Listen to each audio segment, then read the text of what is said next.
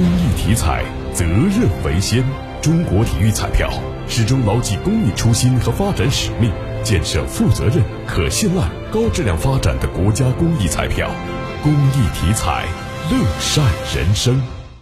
二零二一年。全省文旅战线更加坚定文化自信，中国节日奇妙游火爆出圈，龙门石窟实现门票收入和游客量同比增幅分别超过百分之六十六和百分之八十三，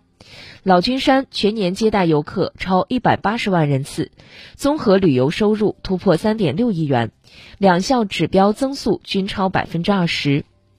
二零二二年。我省将塑造“行走河南，读懂中国”品牌，加快建设博物馆群，高水平谋划建设河南博物院新院，加快黄河国家博物馆建设进度，打造郑州百家博物馆和洛阳东方博物馆之都。组建省文化和旅游投资集团，支持省内文旅企业整合上市，用好省文化旅游融合发展基金，打造全国一流、具有世界影响力的省文物考古研究院。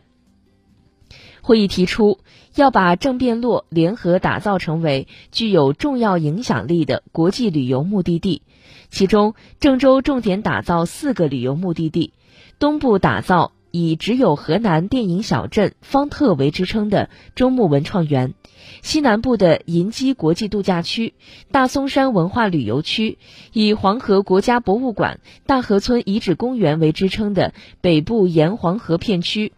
每年拿出四千万元对数字化建设进行奖补，奖补的重点从传统景区转向大遗址、博物馆等文博场所数字化升级改造。